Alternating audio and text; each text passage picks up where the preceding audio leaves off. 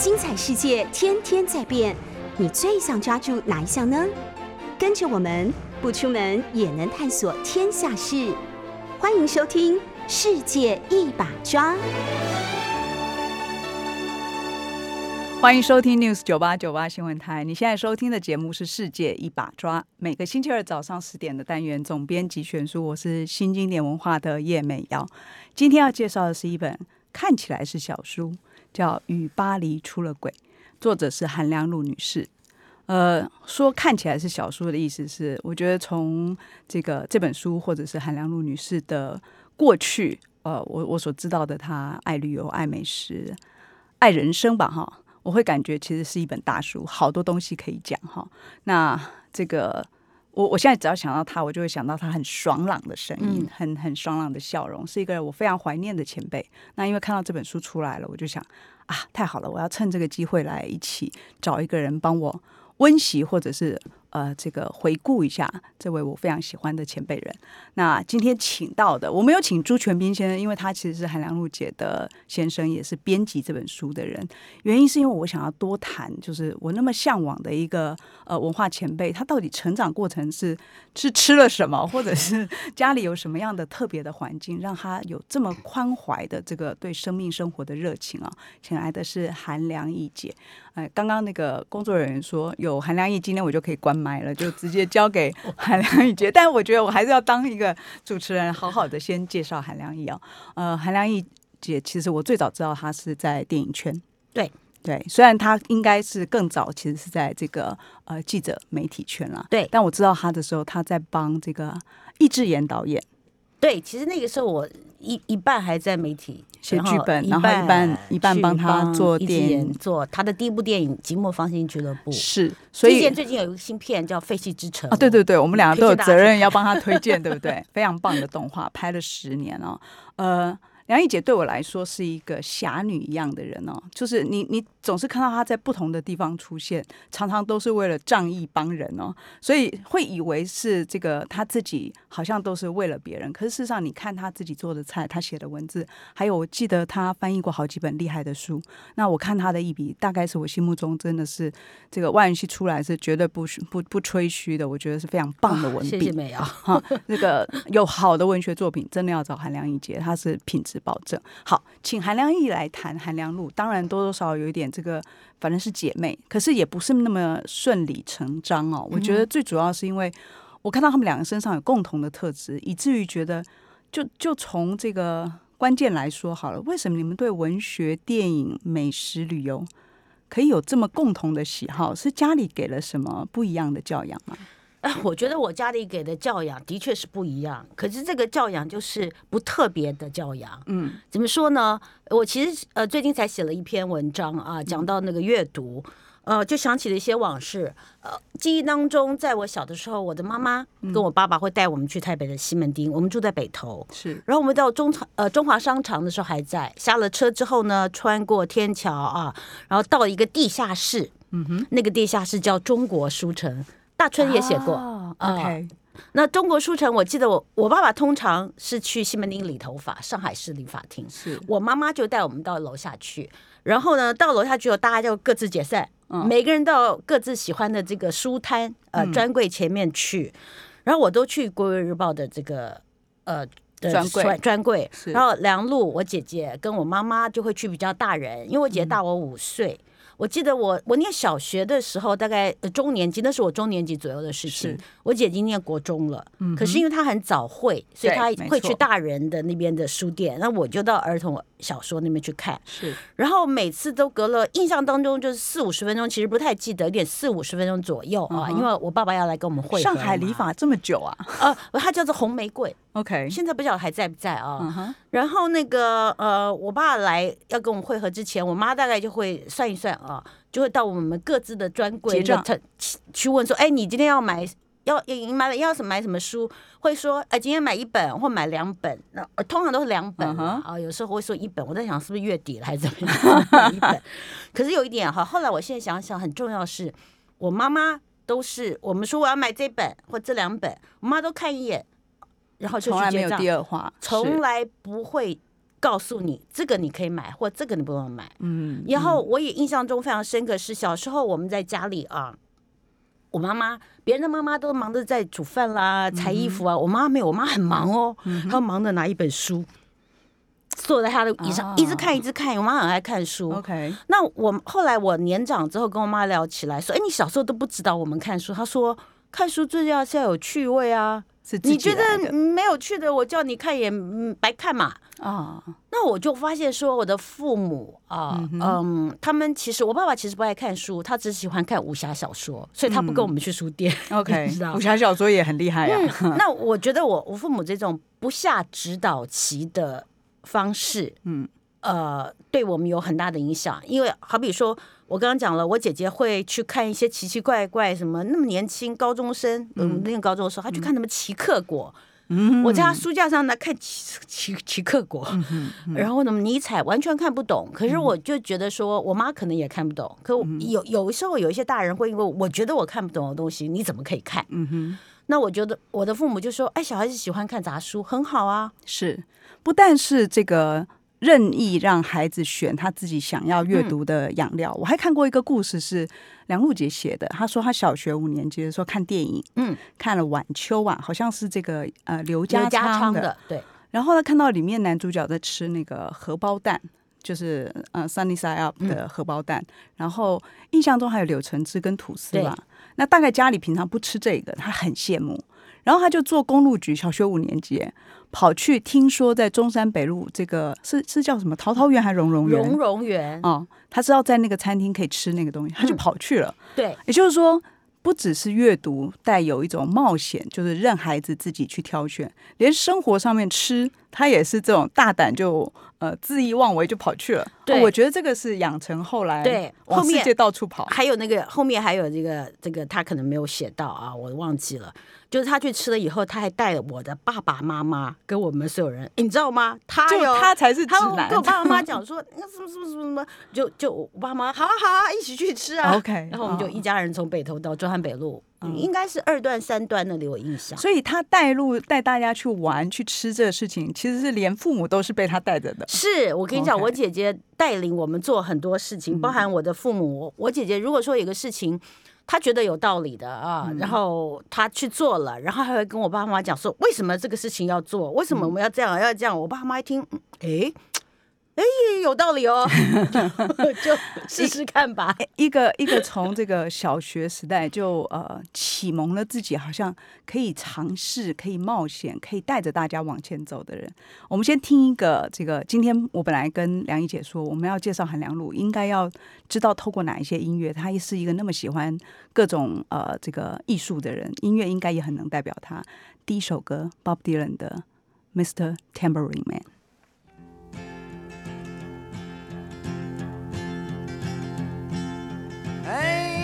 Hey, Mr. Tambourine Man, play a song for me. I'm not sleepy, and there is no place I'm going to. Hey, Mr. Tambourine Man, play a song for me. In the jingle jangle morning, I'll come following you. Though I know that evening's empire has returned into sand, vanished from my hand, left me blindly here to stand, but still not sleeping. My weariness amazes me, I am branded on my feet. I have no one to meet, and the ancient empty streets too dead for dreaming.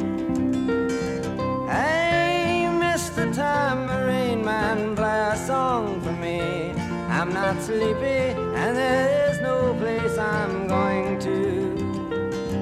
Hey, Mr. Tambourine Man, play a song for me. In the jingle jangle morning, I'll come following you. 好了，你可以来了。那个这首歌，梁一姐，你为什么选它？因为其实这首歌某种程度上就是因为它是六零年代的歌嘛，啊，那个是一个。嗯，飘浪的一个时代嘛，是啊，然后是一个反叛的时代啊，主张寻求正义的一个时代。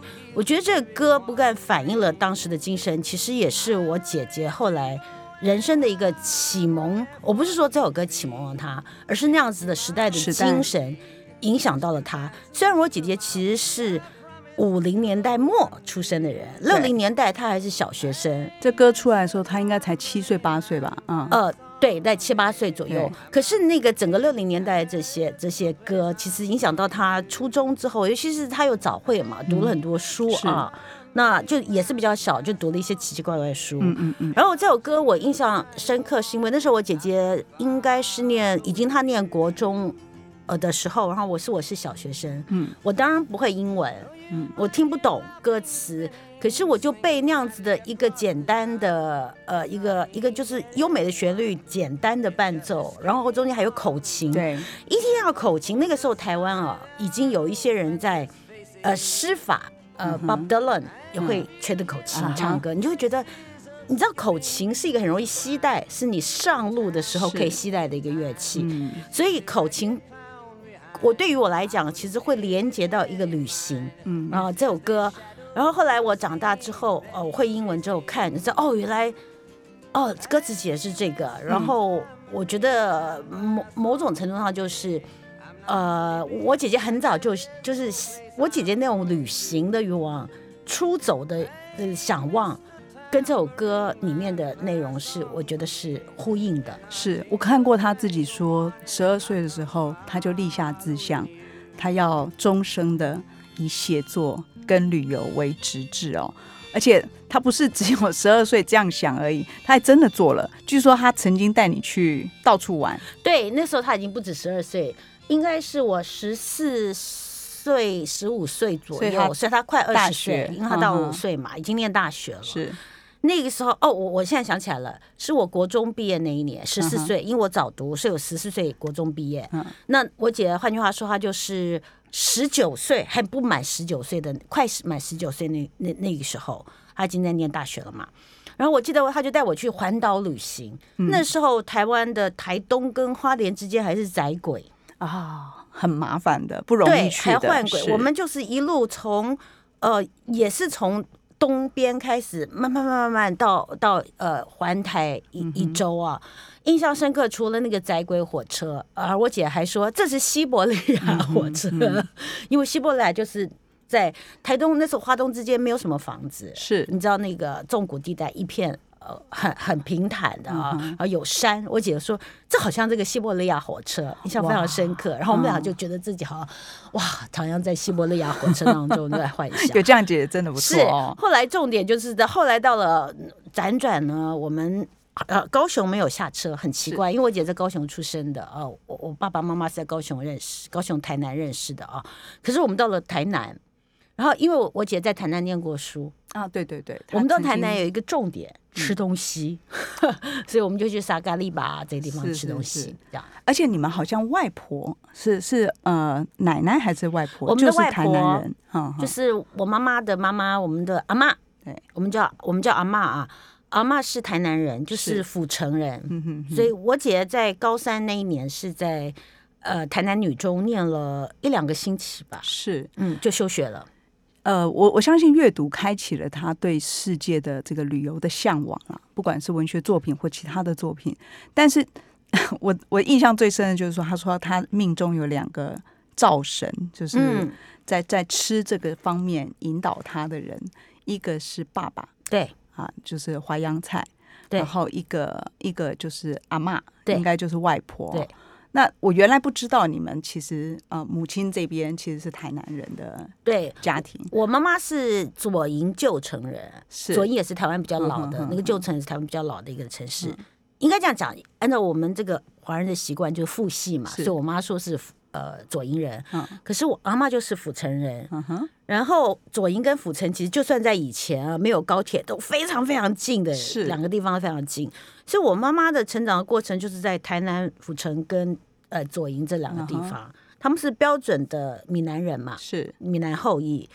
呃呃，不过很有趣的就是，我妈妈因为蛮会读书的，后来她是念师范学校，也因为她的妈妈，我的阿妈很会煮饭做菜。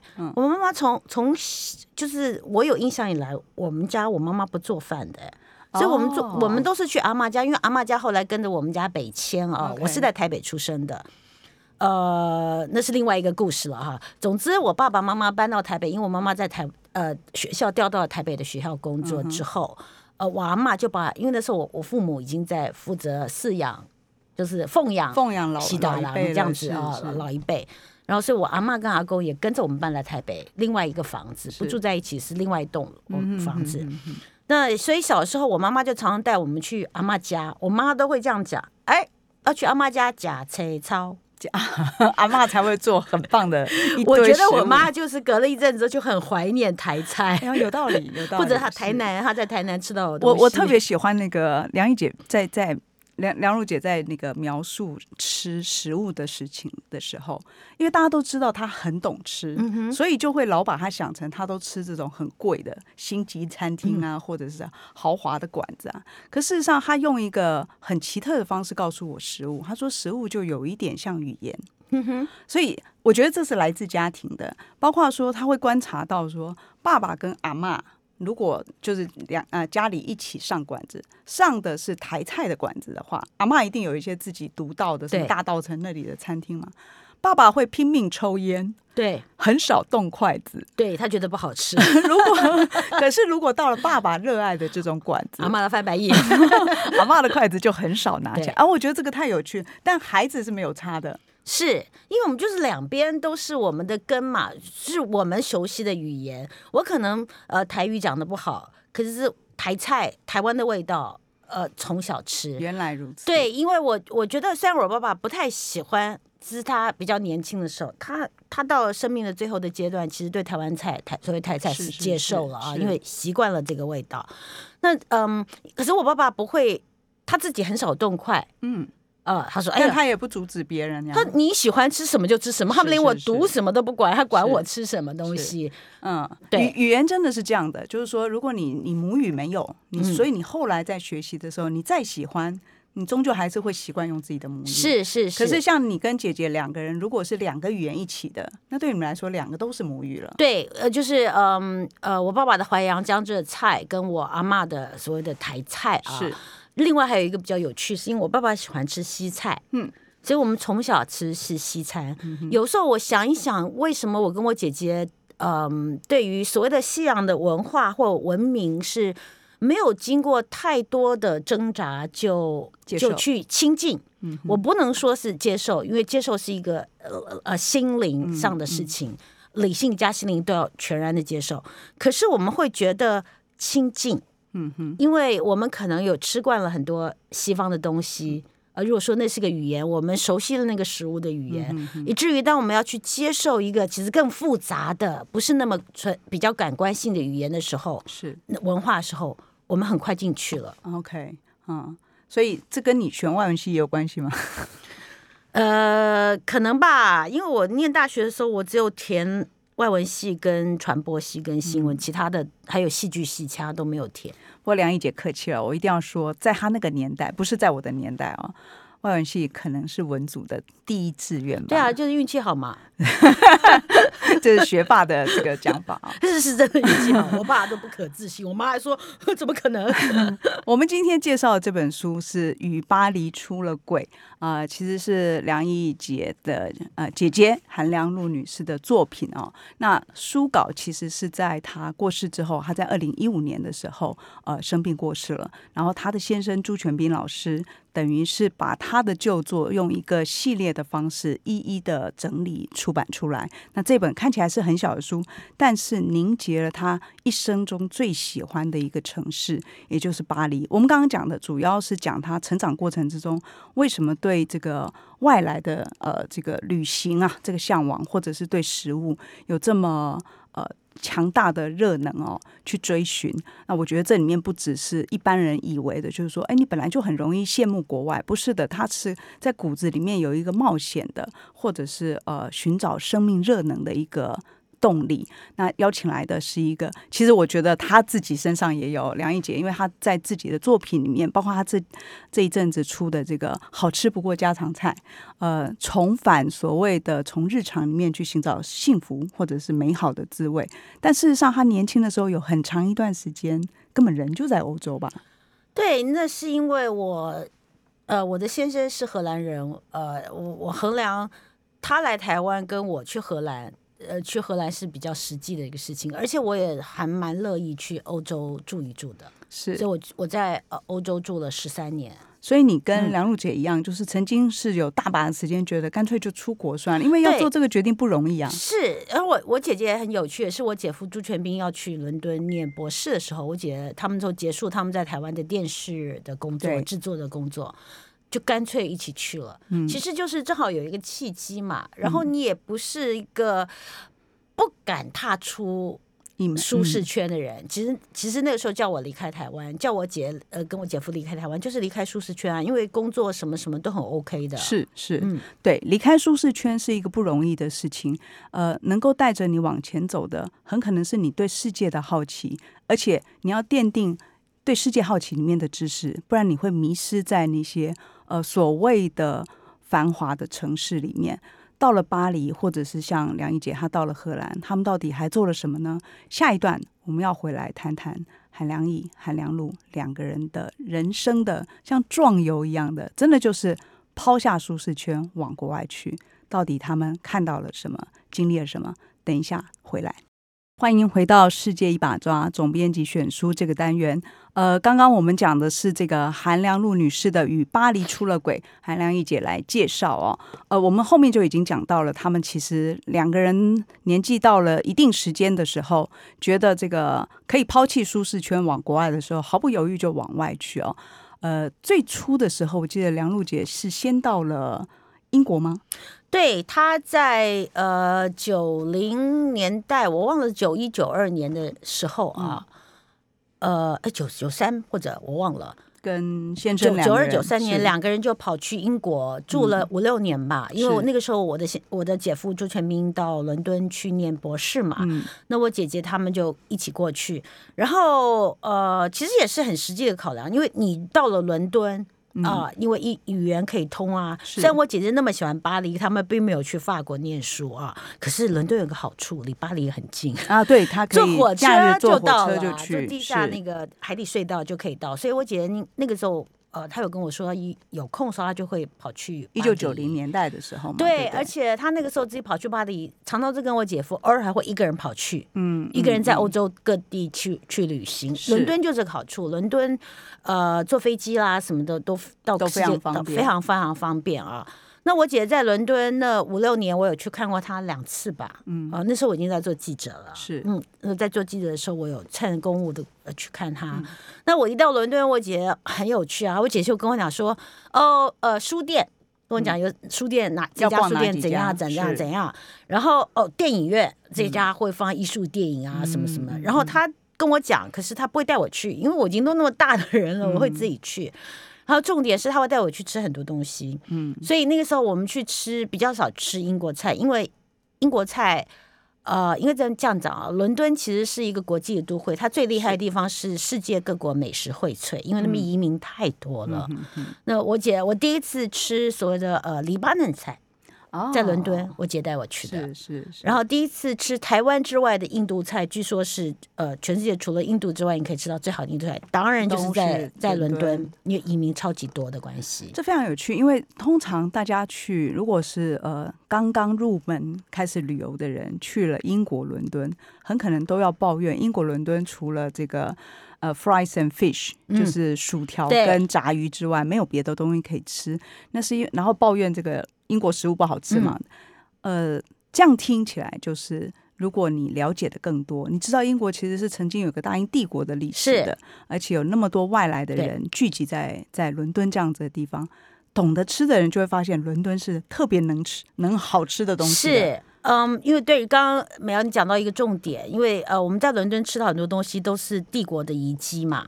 啊，因为这是某种程度人类学上讲说是这个反渲染，就是你殖民人家，可是殖民的文化会反过来到这个所谓宗主国的，反过来最简单的就是的语言就是食物，嗯哼，所以你在伦敦会吃到各式各样的呃食物啊，各国的不同的的风格的的菜肴啊，那当然比较强的就是。帝国曾经到过的地方，中东啊，像印度啊这种，印度啊是是啊这种的哈，还有嗯，那那个时候我姐带我去吃这些东西的时候，我觉得很你你包含你刚刚讲炸鱼薯条，连炸鱼薯条哪里什么好，他都会教我判断。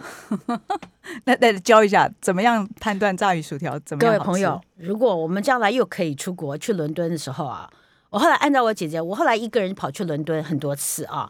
真的，你看到那种什么都卖，披萨也卖，三明治也卖，乱七八糟什么都卖，兼卖炸鱼薯条，因为大家认为那是英国人吃的东西的，你就千万不要进去啊！你就只能去那种只卖炸鱼薯条，专卖炸鱼薯条。对他们偶尔会卖那个那个 banger，就是香肠，因为英国人有时候香肠配薯条，他们也喜欢。那顶多就是多卖那个。嗯，香肠的啊，炸的那个香肠，其他的都有的不行，什么都有不行，你就要去那种专卖店。了解，嗯，除了呃伦敦之外，当然最重要的跟这本书最有关系的就是巴黎这个城市哦。呃，我们刚刚在前一段的节目就有讲到，韩良露女士在十二岁那年就有两呃就有两个梦想梦想嘛，一个是当作家，一个是环游世界。其实照理说起来，一个人要环游世界，这个。大学的时候就带着妹妹环岛的人，想要环游世界，其实是一个很正常的梦想。可是，在韩良露身上，我觉得特别不一样的地方是，他是一个大量阅读的人。是，我觉得他的旅行变得，我觉得让我很激动、很向往。就是我曾经跟梁一姐说。我对三毛那样子的浪漫的旅行，我并没有特别的感受。可是我看到梁璐姐的旅行的时候，我其实有一个很强的召唤。我后来发现，就是因为阅读，她的旅行里面带有强烈的阅读因子在里面。是，好比说与巴黎出了轨，为什么会跟巴黎出了轨呢？为什么会对巴黎、对法国这么感兴趣，这么喜欢巴黎呢？我怀疑我没有问过我姐这个问题。后来想想，其实跟她很年轻的时候念了沙特跟。的波娃的故事的故事有关啊，所以他势必就一定要去呃孕育存在主义的这是个这个地方巴黎去看一看，然后加上海明威也写了巴黎嘛啊，那我我我知道他去任何地方，堂堂就是其实我我觉得我受到他影响很大，就是因为我也喜欢阅读，我也会看到一本书，可能只是小说，嗯。嗯。好比我以前从来没有想过要去什么巴塞隆纳，看了那个畅销小说之后，想说，我一直想要去巴，就是觉得不是第一个地方。看了小说之后，就觉得哦，这个地方一定要一定要去了。OK，只是因为它有一些奇怪的历史是我不知道的。是是。那我姐，我觉得我姐也是啊，她对巴黎可能还有，因为我我跟我姐姐也受我姐影响，我们看很多法国的电影。嗯，在我们还没有去到，在我姐还没有去到法国之前，没有去到巴黎之前。是。就看了很多关于巴黎的，你像那个 Eric 红麦红麦电影，很多都是直接放在巴黎。你看了作为一个文艺 文艺少女，我姐姐啊，你怎么看了红麦的电影之后，你不想去巴黎呢？你一定会想去嘛？果然是文艺少女啊！我们先选一首歌，是这个韩亮一姐为大家介绍的 Josephine Baker 的，对，一个美国人写的一首呃唱的一首法文歌，一个美国黑人，大家听听看，两个爱人。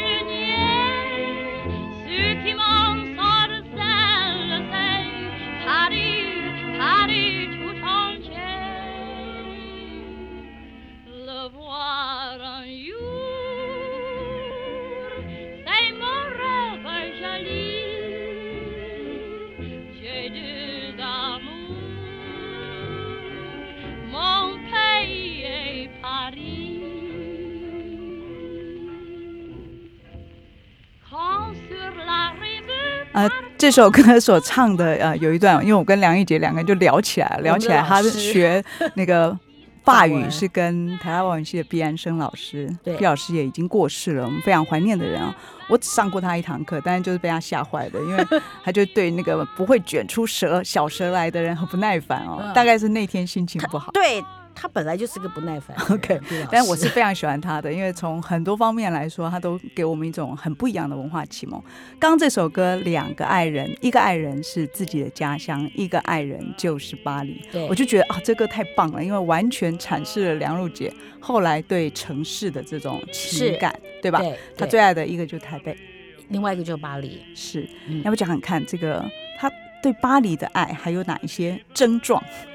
其实大家看了《与巴黎出了轨》就知道啊，这毕竟是一个很好吃的人，他写了非常非常多有关于巴黎的食啊，巴黎的咖啡，巴黎的 bistro，贝呃 b e s e k i 写的比较少的，你有没有发现他不太写什么米米其林，也也也很少，也有。是的。啊，因为呃，我跟我我觉得我姐姐她在一个地方呃旅行的时候，她对那些什么名胜古迹啊。的，除非那是历史，嗯，如果有时候他去看所谓的名胜古迹，是因为想要看历史的遗迹啊，你你到里面去去感受一下。是，当然他这个对历史遗迹的感受可能跟呃有一些人不一样，他是因为阅读，刚刚没有讲了，因为阅读读到了历史，读或者他会去找一些蛛丝马迹，到希望在这个古迹当中找一些跟。呃，阅读可以印证或或者历史的蛛丝马迹啊。那另外就是，嗯，我姐不太去名胜古迹，除了古迹之外啦，古迹有嘛。然后，可是她呃跟我一样，我们都比较喜欢看生活面的东西。她有一篇在这个呃与巴黎出了轨里面有一篇文字，在讲 Lip 酒馆。就是在那个大家都常常去的双手咖啡，对花神咖啡的对面呢。我当然也去了，我是因为海明威去的。嗯，后来我看到他写，真是我如果先看他写，我就知道我应该吃什么了。我们来读一下这一段啊。嗯，算算我在巴黎最常去的小酒馆，就属在圣泽曼大道上的利酒馆。利可以说是巴黎十分典型的小酒馆。首先，这家酒馆的主人来自阿尔萨斯，是法国传统啤酒屋的源头。这家店在早期挂的是莱茵河河畔酒屋的招牌，后来转卖过几手。奇怪的是，后来老板不不改成自己的名字，反而用创办者的名字 “Lip” 为招牌，而且打响了名号。今天著名的 Lip 酒馆其实是建于一九二六年。其实虽然是法国美好的时代的尾声，但也正是装饰艺术 Art Deco 带领的二零年代风骚之时。Lip 奢华、闪闪发亮的镜面，镶着铜边，几何图形的细釉瓷板拼图，再加上璀璨的吊灯，置身其间会让人立刻欢悦起来，很容易引发好胃口。Lip 因为位在圣泽曼有名的文学咖啡馆花神双手正对面，又临近法国有名的咖利玛出版社，离政府机构不远，所以很快就成为事业有成的政界文化界聚餐的地方。而这段你读完。你真的会很想要立刻冲去，尤其他接下来讲的酸白菜猪肉、猪脚、腌肉。下次有机会去巴黎，是，请一定要到这个地方去哦。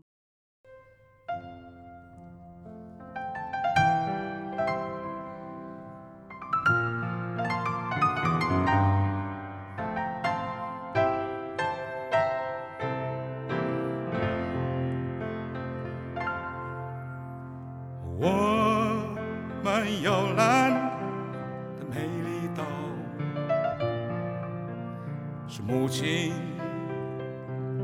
温暖的怀抱。骄傲的祖先们，正视着，正视着我们的脚步，他们一再重复的。叮咛，筚路来，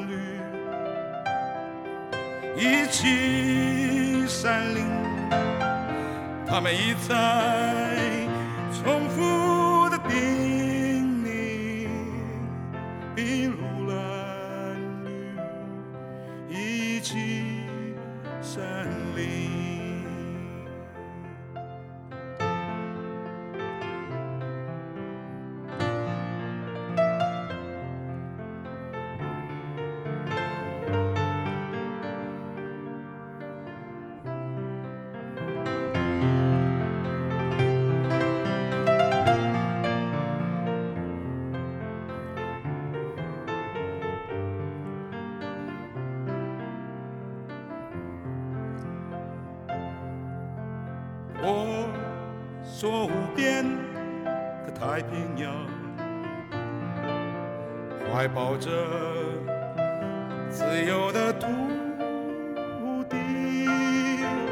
温暖的阳光照耀着，照耀着高山和原野。我们这里有勇敢的人民，筚路蓝缕，一起山路。我们这里有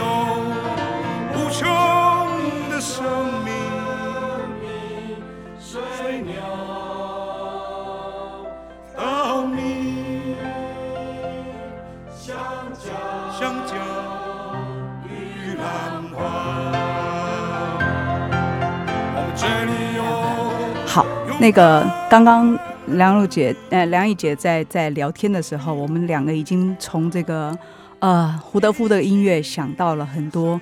后来韩良露女士在人生的后面回重返台湾的阶段，做了为台湾做了很多事情。就我们前面在讲旅行，其实我就一直很想要回来一件事情是。他的旅行并不只是在满足自己的呃好奇渴望，我觉得他一直放在心中，不管是对呃文学的情感也好，或对家乡的情感，他好像想要把旅行里面学到的东西带回来，呃，重新思考。其实他在书里面有一段讲亚萨斯也是这么这么这么谈的嘛，他就说亚萨斯这个地方有德语有法语的影响，两种语言两种的情感，然后在这里的人自己找到一个自己新的属于自己的文化。呃，我想想请那个梁英姐来分享一个事情，就是我印象很深的是，她回台湾以后做南村落的这个计划。那这个计划，其实我当时懵懵懂懂，就是不太懂，说，哎，为什么突然要搞一个把台北是一个都会变成村落？他的想法，后来我懂了。但是你来跟读者分享吧。呃，当初他做南村落的时候，还还有一些人会有点批评，觉得你想要把外国的波尔乔亚的文化呃带来台湾，殊不知其实是我们在台湾很久了啊。我我我先来讲一下，很短的讲一下，为什么我我会觉得要放《美丽岛》这首歌？因为我姐在我很年轻的时候，台湾还没有呃民进党还在戒严的时候，还在戒严的时候，我姐其实就是作为一个所谓党外的外援分子，年轻人嘛，支持一些理想，支持民主自由的这个想法。那《美丽岛》是我很小时候就听过，他原唱者、原作者李双泽版本的，是就是录音带他们。可能去听到李双泽在弹弹，因为他们那时候在淡江大学，我觉得录音带啊录下来，我就很小时候就听过这首歌。当然，它现在成了某种象征啊。可是我选这首歌也是因为，就我姐姐曾经有一个狂飘的，呃，相信理想的，有理想、相信自由的一个少年的时代。然后这样子的一个东西，已经其实成为他的基底。那他在呃呃引进所谓的。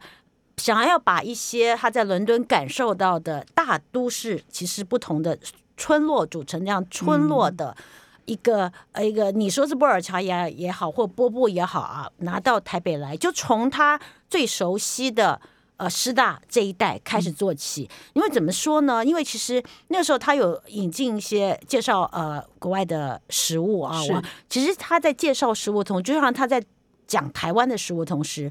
重点永远不是那个口腹之欲，嗯哼，啊，重点永远是食物这个语言的文化，是就是你刚刚讲语言或者文化，或者它跟人的关系。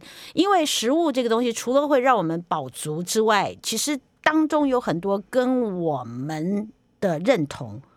你吃什么，其实这是你的认同。我们在寻求所谓的台湾菜的时候，台湾味的时候，我们在寻求的是台湾的认同或者我的认同。嗯，那我姐，我觉得我姐姐很早，或者其实就是这东西是你现在讲出来变成口号，其实你在做的就是在找认同。那你在找认同的时候，我们人是那么复杂的，嗯那他的经历，他会经历过所谓的这些西洋文明的文化的洗礼，嗯，那你不能说这些洗礼、这些文明，呃，你就。它已经成为你的一部分了，尤其我觉得我们作为所谓的台湾人啊，我们不能就是只是在一个文化当中嘛。那你把外国的一些呃，透过食物把他们的文明或文化，其实是生活面的带来，呃，他带进了所谓南村落，那举办了很多讲座。那那一次那个南村落，其实我觉得最值得一提的是他会举行城市的小散步。后来很多人开始学。其实台北的最早的散步带行带领者就是他。是那时候还被一些人批评说啊矫情啊，你们这些文青。可是也 因为这样子的呃，好像貌似矫情的活动，有人发现说，原来我的住家附近这么有趣。我从来没有注意到为什么很多的水电行都会顺。变卖乌鱼子呢？因为台北很多的水电工是从云林上来的，是是北漂怕变矮狼，他们的家乡在云林，是台湾养殖乌鱼子很大宗的地方。嗯，养那所以他们就顺便的把家乡的乌鱼子跟水电行，因为也可以贴补家用啊。我姐姐，我觉得我姐比较厉害，是她可以跟你讲说，你有没有注意到很多水电行都在卖乌鱼子？什么原因？就开始讲到云林的。呃，其实也讲到了云林，或者我们台湾近代的一个历史发展，一个发展。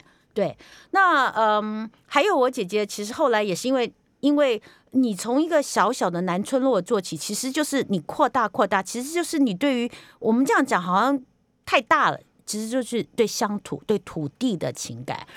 我我特别喜欢那个呃，与巴黎出了轨里面，其实他谈到这个小酒馆的时候，他强调一件事情是，小酒馆有来自各省的，因为巴黎基本上是整个法国的中心嘛，然后别的地方都叫外省。所以各省的呃好的菜到了巴黎以后，他就进入了小酒馆。所以他不吃，或者说他吃，他每次去他说他只吃一次吧，嗯，呃一两次的这个星级的食物，但大部分的时候他更想吃的是小酒馆里的菜，因为这些都是外省的菜到了。巴黎这个都会之后融进了生活里，跟那里来外地来的打拼的人生活是融在一起。吃这些东西，你就好像在听各种的土话、各种的语言，对你诉说他们自己家乡的情感。呃，也许正因为这样子，他来自这个呃西方的学习，他的生活，当他带回台北的时候，他希望就像你自己把台北在在在旅行一样，你会用细腻的散步的。缓慢步伐去认识他，也认识这些家常的小吃。哎，回来回来，我想要讲你了，就是说这个梁毅姐，因为我知道她以前介绍很多西方的菜，教我们怎么用这个橄榄油，怎么用 cheese 来做这些，不管是意大利菜或者是荷兰菜。但你近几年开始做日常的菜，一般人可能只是觉得说，哎，他就家常啊，把家里的菜端出来。我觉得他不是的。他可能还是有一些重要的想要传达的理念。来来来，就像我刚刚讲的嘛，你吃什么，你就是什么。其实你的认同在里面。那我为什么会呃，我上一本书，其实我已经开始写日常生活，比较直截了当跟你讲，我就要写日常啊，也是三本，包含我写葡萄牙书都在讲葡萄牙的日常。我我我希望拥有的那个日常啊。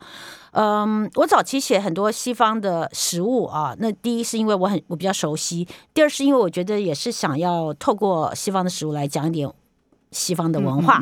那会写日常生活是因为呃，我一直相信呃，我很我的偶像啊，费雪，呃，美国的一个饮食我觉得挺好。是，你既然生来就要吃，为什么不好好吃？